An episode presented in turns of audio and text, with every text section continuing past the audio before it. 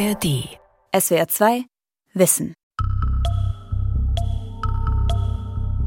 Über Sexualität wird in Deutschland mittlerweile viel gesprochen. Ziemlich offen tauschen sich Menschen aus. In Fernsehdokus, Podcasts und in den sozialen Medien.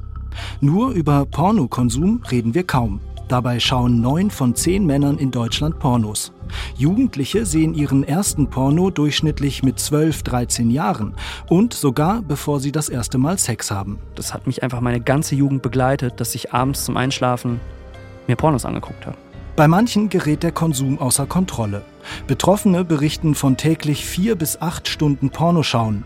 Die Folgen? Schlafstörungen, soziale Isolation, keine Lust auf echten Sex. Es fehlt an allen Ecken und Enden an Gesprächsangeboten, an Reflexionsangeboten. Das gilt für Erwachsene genauso wie für Jugendliche. Süchtig nach Pornos. Wie Sexvideos schaden und wo sie helfen. Von Lukas Meyer-Blankenburg. Mit elf Jahren sieht Alex Freise seinen ersten Sexfilm Schloss der Lüste, ein Softporno im Privatfernsehen. In den folgenden Jahren wird Pornoschauen Alltag für ihn. Ich kann keine genauen Zeiten nennen, aber es waren echt viele Stunden pro Tag. Und die Hauptnutzungszeit, klar, die war natürlich morgens und abends äh, im eigenen Zimmer, weil ich da halt auch mit meinem Genitalien beschäftigt sein konnte dabei, ist ja klar. Es sei ihm nicht darum gegangen, zum Orgasmus zu kommen, sagt Freise. Für das Gespräch mit SWR 2 Wissen ist er in Köln ins WDR-Studio gekommen. Alex Freise ist Medienprofi, tritt regelmäßig in Fernsehen und Radio auf und hat einen eigenen Podcast. In dem spricht er auch über seine Pornosucht, über den Versuch, möglichst lange Zeit das gute Gefühl der Erregung aufrechtzuerhalten, die, wie er sagt, Dopaminwelle zu reiten. Und das Problem ist eigentlich, wenn du ejakulierst, ist dieses Glücksgefühl weg und dann fällst du erstmal in so ein Loch. Und dann willst du so schnell wie möglich eigentlich wieder anfangen, um wieder auf diese Welle zu kommen. Irgendwann schafft Alex Freise es nicht mehr bis zum Abend zu warten, bis er zu Hause ist. Er schaut auch unterwegs, entwickelt Strategien, um heimlich auf dem Smartphone in der Öffentlichkeit Pornos zu gucken. Jetzt gehe ich mal kurz auf Toilette und nebenbei zücke ich das Handy aus der Tasche und schaue mir Filme an oder ich stehe in einem Raum und weiß, hier ist der tote Winkel, hier sieht niemand, was auf meinem Bildschirm passiert, da gucke ich doch mal eben zwischendurch. Dass sein Konsum da längst schon aus den Fugen geraten ist, will sich Alex Freise nicht eingestehen. Auch nicht, als er auf Treffen mit Freunden verzichtet, um lieber allein zu Hause Pornos zu schauen. Oder als er die Nächte durchmacht und wegen seines Schlafmangels immer schlechte Laune hat. Und ich war in so einem, in so einem Loop gefangen, wo ich immer dachte, alle sind doch geil, alle gucken sich das an, alle leben das so hinter verschlossenen Türen, ähm, tut doch nicht so. Ich glaube, da hat sich einiges verzerrt in meinem Weltbild in der Zeit, wo ich sehr, sehr stark konsumiert habe, ja. Erst viele Jahre später wird Alex Freise einen Schlüsselmoment haben und erkennen, dass er ein Problem hat. Wie er darauf kommt, wird er gleich erzählen. Aber erstmal Anruf bei Heike Melzer. Die Sexualtherapeutin in München hat Mittagspause. Die einzige Chance, ein paar Minuten zu reden. Heike Melzer hat Arbeit ohne Ende. Zu ihr kommen viele Männer. Es gibt Studenten, die werden mit dem Studium nicht fertig, also wirklich auch dieses Prokrastinieren, immer wieder in Pornografie abweichen, äh, sehr viel Zeit dort verbringen, um dann auch sich gar nicht mehr richtig zu fokussieren. Auf der Arbeit habe ich manchmal Leute, die entlassen werden, weil sie immer müde zur Arbeit kommen, weil sie den Ausschalter nicht mehr finden. Auch Konflikte in Partnerschaften landen bei Heike Melzer, weil der Sex nur noch auf dem Computerbildschirm stattfindet und nicht mehr im gemeinsamen Bett. Und noch eine Tendenz beobachtet die Sexualtherapeutin. Mehr Fälle von Männern, die bei ihrer Suche nach neuen, immer härteren Reizen bei Missbrauchsmaterial landen, obwohl sie gar nicht pädophil sind. Pornografie ist so ein super normativer Stimuli, also ein super Belohnungsreiz. Das ist so wie Traubenzucker auf unserer Zunge, wenn man vorher immer nur Äpfel gegessen hat. Ja, da strahlen die Augen. Aber wenn man sich einmal auf Traubenzucker eingestellt hat, schmecken die Äpfel halt auch nicht mehr ganz so süß. Dass Menschen mit zwanghaftem Pornokonsum in Kauf nehmen, Missbrauchsmaterial zu konsumieren und anderen zu schaden, hänge unter anderem mit dem berühmten Brain Fog zusammen, erzählt Heike Melzer. Eine Art Nebel im Hirn. So beschreiben Süchtige ihren Geisteszustand unter besonders hohem Suchtdruck, der sie Hemmungen und moralische Grenzen überschreiten und die Konsequenzen ihrer Taten verdrängen lässt. Rund ein Drittel des weltweiten Internetdatenverkehrs transportiert pornografisches Material. Die größten Porno-Plattformen gehören zu den meistgeklickten Seiten der Welt. Sie funktionieren nach dem YouTube-Prinzip. Wer auf ein Video klickt, bekommt sofort weitere Clips angeboten. So kann man leicht für Stunden im Porno-Universum abtauchen. Jeder noch so abseitige Fetisch wird bedient. Von Kuschelsex und Striptease bis Auspeitschen und Anpinkeln. So, dann. Welche Folgen hat der ständige und sich steigernde Pornokonsum?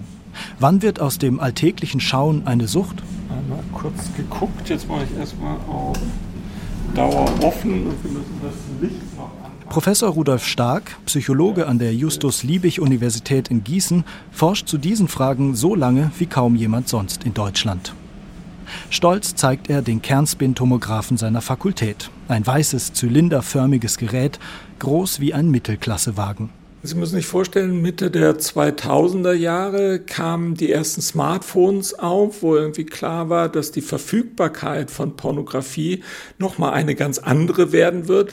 Von daher war damals eben entsprechend schon so die Erwartung, möglicherweise kommen wir jetzt in ein ganz neues Zeitalter und die Problematiken werden nochmal ganz anders werden, dass eben immer mehr Menschen möglicherweise auch die Kontrolle über ihren Pornografiekonsum verlieren werden. Die Weltgesundheitsorganisation hat in ihrem aktuellen Katalog der Krankheiten zwanghaftes Sexualverhalten als Krankheit anerkannt. Dazu gibt es die SWR2 Wissen Folge Psychisch krank oder gesund. Zum zwanghaften Sexualverhalten gehören die Sexsucht und als Unterform die Pornografie-Nutzungsstörung. Wir gehen davon aus, dass viele Prozesse sehr ähnlich ablaufen bei der Pornografie-Nutzungsstörung, wie wir die Sexsucht oder Pornosucht heute nennen, dass die zum Teil sehr, sehr ähnliche Prozesse beinhalten, wie wir das aus den substanzbezogenen Süchten kennen. Aber tatsächlich wissen wir summa summarum noch relativ wenig. Warum werden Menschen süchtig?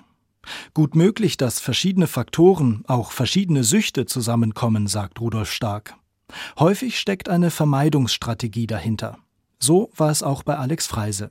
Erst in der Therapie wurde ihm klar, dass er Pornografie unter anderem dazu nutzte, um sich nicht mit dem frühen Tod seines Vaters auseinanderzusetzen, um den Schmerz nur zu betäuben. Längere Beziehungen hat er als Jugendlicher nicht. Stattdessen onaniert er zu Pornos oder online in anonymen Sexchats und verabredet sich mit Fremden zum Sex. Aber die sozialen Kontakte in anderen Bereichen haben gelitten. Familie, äh, Freunde. Ich habe mich da zurückgezogen und wie gesagt, gesundheitliche Beschwerden irgendwann, weil der Schlafmangel dann doch extrem wurde. Also ich habe mich einfach nicht gut gefühlt. Und das Zentrale bei diesen Kriterien ist eigentlich immer der erlebte Kontrollverlust sagt Psychologe Rudolf Stark. Also das heißt, ich nehme mir immer wieder vor, ich will das eigentlich nicht mehr machen. Warum nehme ich mir das vor? Weil ich massive Konsequenzen verspüre. Ich habe möglicherweise Probleme in der Partnerschaft. Ich bin morgens immer völlig unaufgeschlafen, weil ich eben wieder die Nacht durchgeguckt habe. Und das sind Gründe, wo eben Menschen zu der Überzeugung kommen, ich möchte jetzt meinen Konsum einschränken. Und das funktioniert nicht. Also sie merken immer wieder, dass sie daran scheitern. Rund 90 Prozent der Männer zwischen 18 bis 30 Jahren konsumierten regelmäßig Pornos, weiß Rudolf Stark aus eigenen internetbasierten Studien.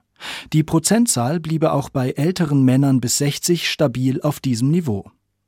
Etwa drei bis fünf Prozent dieser Männer entwickelten ein zwanghaftes Verhalten. Dagegen konsumieren nur etwa 60 Prozent der Frauen zwischen 18 bis 30 Jahren regelmäßig Pornos und ihre Zahl nimmt mit höherem Alter immer weiter ab. Viele Frauen geben an, Pornoschauen eher als unangenehm oder sogar als eklig zu empfinden.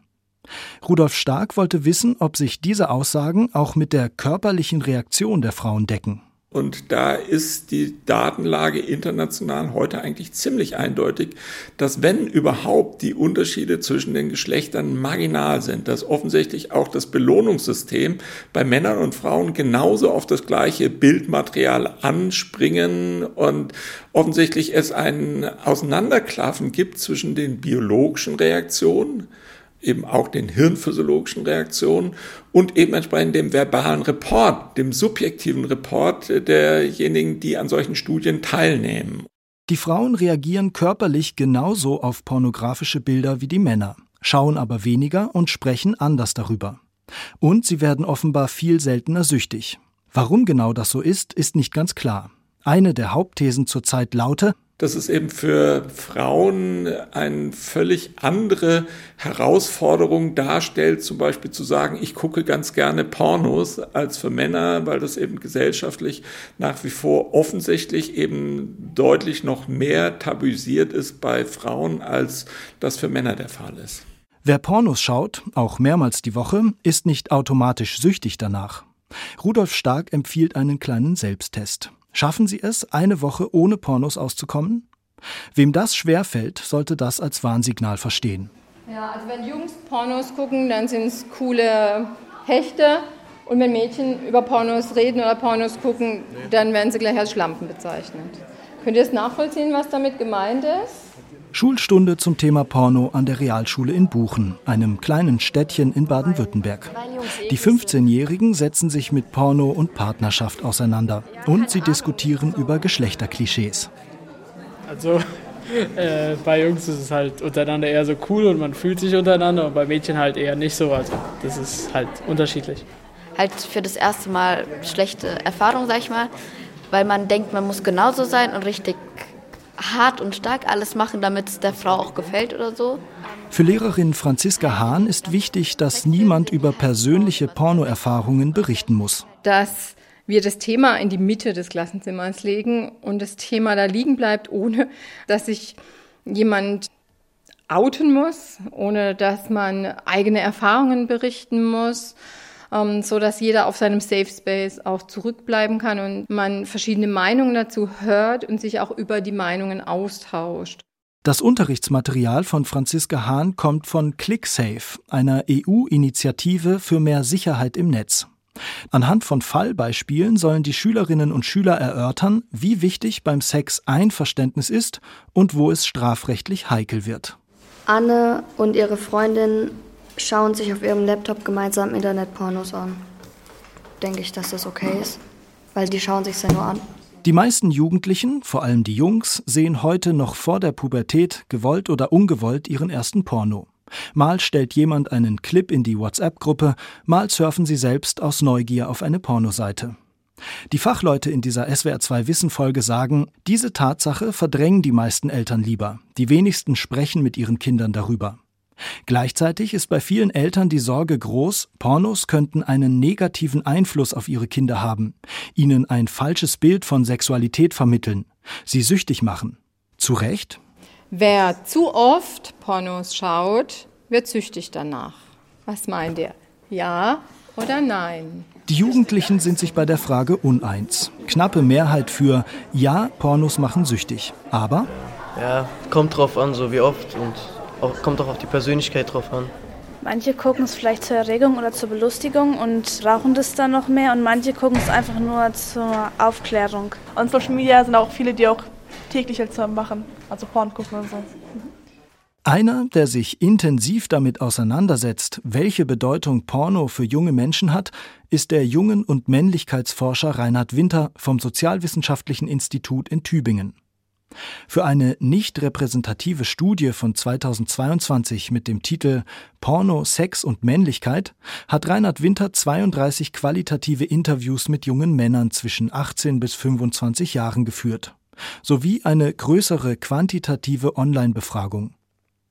Erstes, nicht so überraschendes Ergebnis, für alle Befragten ist Porno Alltag. Aber ein Punkt, der uns aufgefallen ist, der ganz deutlich spürbar ist, ist, dass die Jungs ihre Pornowelt klar abgrenzen, auch ihr Porno erleben und ihre Pornosehnsüchte klar abgrenzen von der partnerschaftlichen Sexualität. Außer in schwulen Beziehungen, da ist es ein bisschen anders, weil da klar ist, dass beide Partner praktisch in der gleichen Welt unterwegs sind oder zumindest waren und dann lässt sich das auch leichter kommunizieren. In heterosexuellen Beziehungen ist es deutlich schwieriger und dadurch wirkt es sich auch auf die partnerschaftliche Sexualität aus, weil einfach ein bestimmter Bereich, der für die Jungs ja wichtig ist, nicht mehr kommunizierbar ist. Viele Jungs idealisierten ihre Partnerinnen und die partnerschaftliche Sexualität, sagt Reinhard Winter. Da der dreckige Porno, hier meine reine Freundin. Allgemein allerdings, meint der jungen Forscher, würden die allermeisten klar zwischen Realität und Porno unterscheiden. Schräge Rollenvorstellungen vom starken, immer geilen Mann und von der passiven Frau vermittelten Pornos vielen trotzdem. Reinhard Winter betont, es sei nicht gut, dass so viele Jungs so viel Zeit mit Pornos verbrächten und sich darüber oft auch meinten, sexuell aufklären zu können. Sie dafür aber zu kritisieren, sei falsch. Ich glaube, dass die Skandalisierung von Pornografie mehr ja, eine Ablenkung ist von eigentlichen Themen. Also ich, hau praktisch auf den Schluss drauf, da wo eben Pornos genutzt werden, ohne zu respektieren, dass davor eigentlich was schiefläuft. Also der Umgang, gesellschaftlicher Umgang mit Sexualität insgesamt ist bei uns ja relativ dürftig, würde ich mal sagen. Für seine Studie hat Reinhard Winter auch mit jungen Frauen gesprochen. Und die beschwerten sich wiederum, dass Jungs in Pornos kein gutes Verständnis von Sexualität vermittelt bekämen die Jungs, die lernen da das total Falsche. Das war immer so total falsch, was die da lernen in den Pornos. Ja, gut, das kann schon sein, dass die Jungs vor allem als Jugendliche dann eine etwas falsche Vorstellung von Sexualität bekommen. Aber die Hauptfrage wäre doch dann, wo lernen sie denn das total Richtige? Also wo, wo wird ihnen vermittelt, wo Sexualität, wie Sexualität gut geht, wie sie zu Lust, zu Entspannung, zu orgiastischen Gefühlen, wie auch immer kommen. Und es wird eben nicht vermittelt bei uns. In der Schulklasse von Franziska Hahn überwiegen die negativen Aussagen über Porno. Aufklärung über Sexvideos aus dem Netz finden hier die meisten eher problematisch. Weil das Kinder vielleicht psychisch oder so einschränken können. Also ist natürlich schon was Realistisches dran, weil Sex ist ja auch realistisch, man macht es ja, aber es gibt schon auch unrealistische Elemente, so wie Positionen oder so, die nicht wirklich so gehen. Wie groß ist die Gefahr, dass Jungs, die mit neun, zehn oder elf Jahren ihren ersten Porno schauen, süchtig nach sexuellen Belohnungsreizen aus dem Netz werden? Psychologe Rudolf Stark aus Gießen würde dazu gerne mehr forschen. Das sei aber in der Regel nicht möglich, bedauert er. Denn als Erwachsener dürfe er nicht mit Kindern über deren Pornokonsum sprechen. Also das heißt eben entsprechend, auf der einen Seite tun wir unsere Jugendlichen beliebig mit dem Material auseinandersetzen, aber mal nachgucken, was das eigentlich für Auswirkungen hat. Nein, das geht natürlich nicht, weil man, wenn man Jugendliche fragt, guckte zum Beispiel Pornos, könnte man ja allein durch diese Frage sie auf die Idee bringen, Pornos zu gucken. Und deswegen kann man auf gar keinen Fall eben in Schulen solche Fragen stellen. Und da muss, glaube ich, so ein Aufwachen passieren. Äh, wir dürfen uns da, glaube ich, nicht blind stellen stellen. Er habe Betroffene in seiner Ambulanz erlebt, die nach jahrelangem Pornokonsum ihre erste richtige Freundin vergewaltigten, weil sie denken, dass das so sein müsse. Trotzdem findet Stark, genau wie jungen Forscher Reinhard Winter, dass Pornografie gesamtgesellschaftlich weniger skandalisiert werden sollte, um besser ins Gespräch darüber zu kommen. Aber wer macht Erwachsene fit, um über Pornos zu reden? Also ich kann wirklich keinen Vortrag über Porno halten, ganz egal worum es geht, ohne dass jemand hinterher sagt, aber was ist mit Pornosucht? Madita Oeming ist Deutschlands bekannteste Pornoforscherin. Seit sie 2019 ein kulturwissenschaftliches Pornoseminar an der Freien Universität Berlin angeboten hat, ist sie für die einen die Pornoaufklärerin der Nation, für die anderen, vor allem konservative und rechte AfD-Kreise, ein personifizierter Skandal. Im Sommer 2023 hat Madita Oeming ein Buch veröffentlicht. Titel Porno eine unverschämte Analyse. Gerade ist sie wieder besonders viel auf Tour. Lesungen, Podiumsauftritte, Interviews. So, das ist dermaßen präsent in den Köpfen und ich kriege so viele Nachrichten von Menschen, die sagen, ich gucke jeden Tag Pornos, bin ich süchtig. Und das halte ich für problematisch und absolut kontraproduktiv, weil das keine kritische Reflexion ist, die ich uns allen wünsche für all unseren Medienkonsum, sondern das ist Angst. Die Angst würde durch reißerische Medienberichte befeuert, sagt Madita Oeming aber auch durch pseudowissenschaftliche Studien, die angebliche Beweise für gesundheitliche Schäden durch Pornokonsum vorlegten. Dahinter steckten oft religiöse und sehr konservative maskulinistische Gruppierungen aus den USA, etwa die No-Fab-Bewegung, auf Deutsch Hör auf, dir einen runterzuholen. Oder das von Evangelikalen unterstützte National Institute on Sexual Exploitation, das zum Beispiel aktiv gegen Pornoplattformen vorgeht. Madita Oeming warnt vor diesen Gruppen. Sie stellten das Extrem dar eines ohnehin sehr zugespitzten öffentlichen Pornodiskurses mit jahrhundertealten Wurzeln. Für mich ist mit der Aufklärung, mit dieser enormen Idealisierung des Geistes und der Vernunft so eine Körperfeindlichkeit und Lustfeindlichkeit in die Gesellschaft gekommen. Es ist ja nicht ohne Grund die Zeit, in der das Konzept und der Begriff der Pornografie, wie wir ihn heute kennen, entstanden ist. Dass es Betroffene gibt, die unter ihrem Pornokonsum leiden, daran zweifelt auch Madita Oeming nicht. Oft realisieren die meisten erst nach Jahren, dass sie ein ernstes Problem haben. So wie Alex Freise. Für ihn kommt der Schlüsselmoment während seines Musikstudiums. Die Musik sei für ihn immer das Wichtigste im Leben gewesen, erzählt er. Aber eines Tages habe er in seinem Zimmer gehockt und ich habe auf einmal nichts mehr gefühlt. Das hat mich so erwischt in dem Moment, weil ich habe ja, also wenn du Musik studierst, legst du alles in diese Waagschale, dann ist das für dich Sekt oder Selters und da auf einmal nichts mehr zu fühlen, hat mir auf einmal Angst gemacht und war eine unglaubliche Traurigkeit zugleich. Hab angefangen zu heulen und habe da, glaube ich, so richtig realisiert, ich habe hier ein Problem. Alex Freise sucht professionelle Hilfe auf. Ein Schritt, den er Betroffenen unbedingt empfiehlt. In der Therapie beginnt er zu verstehen, dass hinter seinem zwanghaften Drang, Pornos zu schauen, andere Probleme liegen. Er lernt, mit dem Suchtdruck umzugehen, besser auf sich zu achten. Ganz ohne Porno, das geht auch rund 20 Jahre nach seinem ersten Sexfilm nicht. In Gießen führt Rudolf Stark durch die Labor- und Besprechungsräume seiner Ambulanz. Mehr als 100 Therapeutinnen und Therapeuten arbeiten hier auf mehreren Etagen, auch mit Menschen, die unter ihrer Pornonutzungsstörung leiden. Dass sie in Gießen Hilfe finden, ist nicht selbstverständlich. Also viele Männer waren auch schon in Therapien, wo sie ja häufig eben dort auf äh, weibliche Psychotherapeutinnen treffen, die eben wenig Verständnis für das Störungsbild äh, entgegengebracht haben. Reaktionen waren zum Teil, ähm, sie sollen sich nicht so anstellen, das würden doch alle Männer machen. Ziel der meisten Suchttherapien sei die Abstinenz, sagt Rudolf Stark. Oft scheiterten Betroffene aber an diesem Anspruch. Daher gehe man, wie bei der Therapie Alkoholsüchtiger, dazu über, den Konsum zu kontrollieren und gezielt da in den Griff zu bekommen, wo er besonders schadet, weil er etwa von der Arbeit abhält oder das soziale Leben zerrüttet. Das Gute sei, im Gegensatz zu Alkohol oder Nikotin ist Porno keine toxische Substanz. Es gibt immer wieder auch Behauptungen, dass eben entsprechend zum Beispiel das äh, Ansehen von Pornos auf Dauer das Gehirn nachhaltig schädigt. Dafür sehe ich keine empirische Evidenz, sondern natürlich ändert sich das Gehirn auch, wenn man eben entsprechend sehr stark Pornos guckt. Man reagiert äh, auf Hinweisreize anders. Das sind aber alles reversible Prozesse. Also umkehrbar. In Kooperation mit sieben weiteren Unis in Hessen, im Saarland und in Rheinland-Pfalz betreibt Rudolf Stark eine groß angelegte, international einzigartige Therapiestudie mit dem Namen Pornlos. Das LOS steht für Leben ohne Suchtdruck. Im Rahmen der Studie sollen Behandlungsmöglichkeiten für Menschen mit Pornonutzungsstörung untersucht und Psychotherapeutinnen und Therapeuten geschult werden. Betroffene können sich aktuell noch über die Website pornlos.de anmelden. Sollte Pornlos erfolgreich sein, könnte das die Behandlungssituation für Betroffene bundesweit grundlegend verbessern.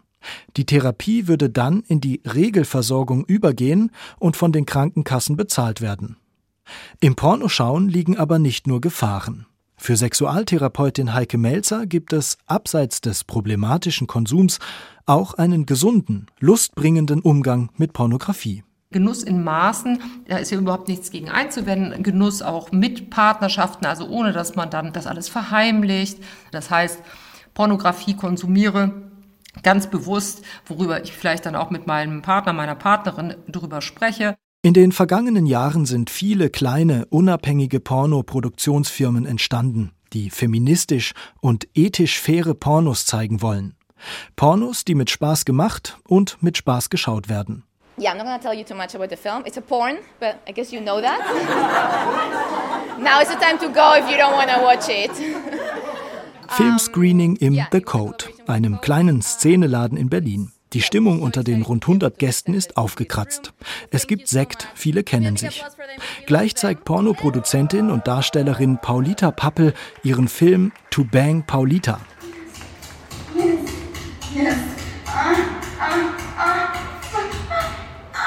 In dem Film wird der Sex nicht neu erfunden. Was aber auffällt, die drei Darsteller lachen viel und sie sagen auch mal Danke zueinander. Einverständnis wird gezeigt und das bemerkt auch das Publikum. Mir hat es auch gut gefallen. Für mich war das jetzt das erste Mal, dass ich ein Porno so öffentlich geguckt habe. Deswegen muss ich es noch ein bisschen sacken lassen, aber ich fand es auf jeden Fall interessant. Ist oder ist für mich immer noch sowas, worüber also ich mehr nachdenke, dieses in der Theorie sagen, ja, ich finde das alles total in Ordnung und dann eben auch in der Praxis irgendwie hingehen oder sich eben auch einen Porno gemeinsam anschauen mit einer Partnerin oder einem Partner und irgendwie merken, okay, ja, das kann voll Spaß machen. Paulita Pappel ist eine der bekanntesten Vertreterinnen des sogenannten feministischen, also von Frauen produzierten Pornos in Deutschland. 2022 drehte sie für Jan Böhmermanns ZDF-Magazin Royal einen öffentlich-rechtlichen Porno. Seit 2005 lebt die gebürtige Spanierin in Berlin. Sie wollte dem konservativ-katholischen Milieu ihrer Heimat entkommen. Ihr erster Pornodreh, sagt sie, sei der schönste Tag in ihrem Leben gewesen. Ich habe mich so darauf gefreut. Ich war natürlich total aufgeregt.